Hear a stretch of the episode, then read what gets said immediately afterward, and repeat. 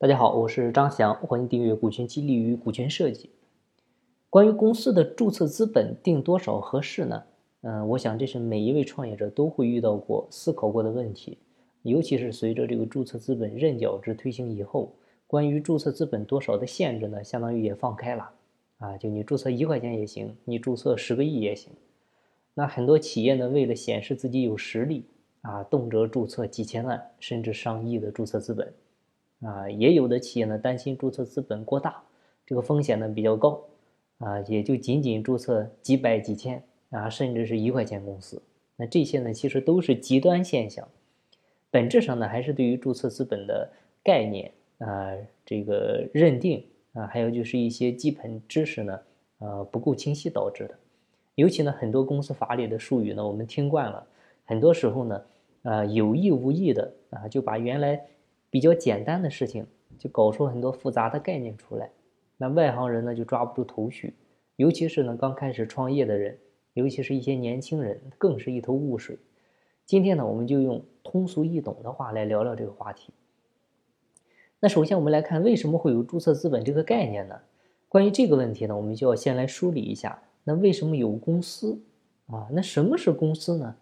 像现代公司的雏形呢，大致是诞生在。大航海时代的西方，那公司概念的提出呢，其实当时就是为了解决投资人啊跟公司管理者之间的利益冲突的，啊，或者说是为了调和股东和 CEO 之间的矛盾，啊，调和东家和掌柜的之间的矛盾。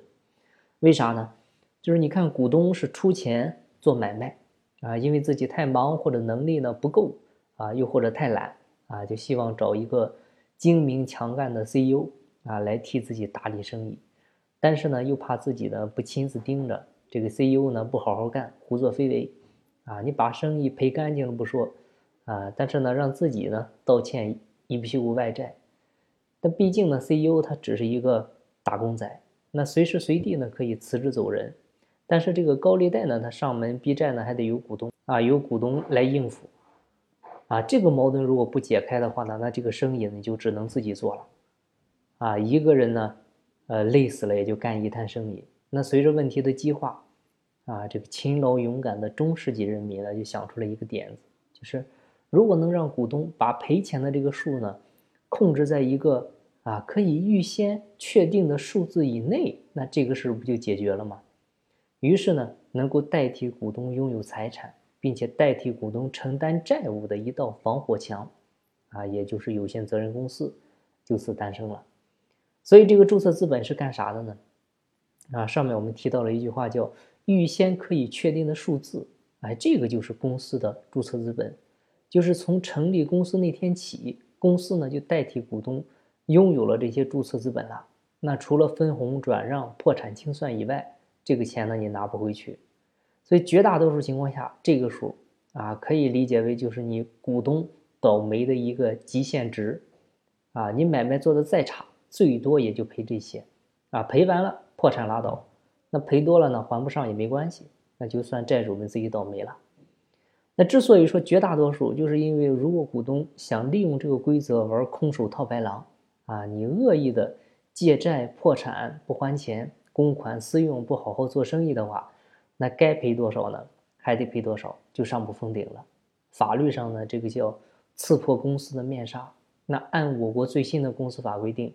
注册资本是实行认缴制，说白了就是股东说是多少就是多少，但没人真去查公司账户上有没有这么多钱啊，也没人去查你股东兜里有没有这么多钱，所以呢，这个是一把双刃剑，它一方面呢是降低了人们设立公司的门槛，另一方面呢也增加了股东们就是就就往大了吹牛的一个可能性，嗯，但是呢，瞎写还是不行的哈，因为有破产。啊，你公司没倒闭之前你可以随意装。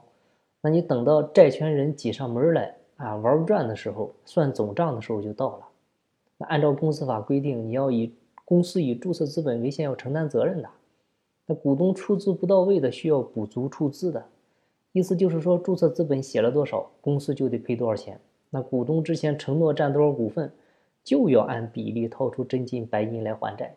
那公司法也说了，之前你出资给公司的，后来呢又以各种非法手段。啊，拿回到自己家的这个就属于出逃出资啊，严重的呢就要负刑事责任。所以，如果你的公司注定是不赚钱的，这个注册资本千万千万怎么着别写太大啊？那写多少合适呢？上面说了别写太多，但是你也不能一味的往少了写啊。你写个一块钱行不行？行，但是不建议。为什么？因为因为让人觉得寒碜啊，你啥风险都都不想承担，看着就不靠谱啊，也代表你没诚意啊，做生意没诚意啊。那谁谁谁愿意给你做生意？那谁愿意给你银行？谁还敢给你贷款啊？对吧？